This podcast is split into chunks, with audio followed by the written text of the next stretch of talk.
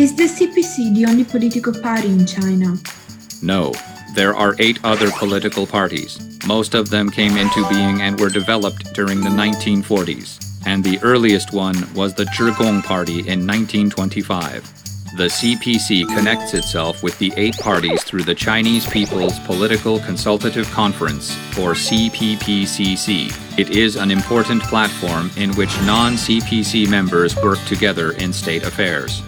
In China, do you have to be a CPC member in order to have a better opportunity for self-development? Not necessarily. Many outside the party have been fulfilling themselves and making contributions. Some examples include the late agronomist Yuan Longping, known for developing the first hybrid rice varieties in the 1970s, and world-renowned former basketball player Yao Ming, who chairs the Chinese Basketball Association.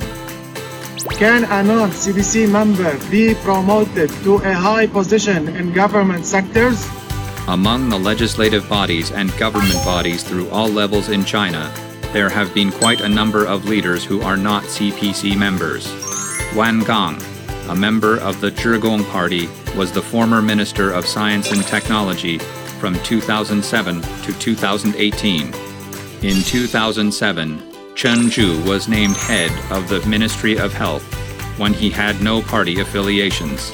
Huang Runqiu, member of the Jiusan Society, was appointed Minister of Ecology and Environment in 2020.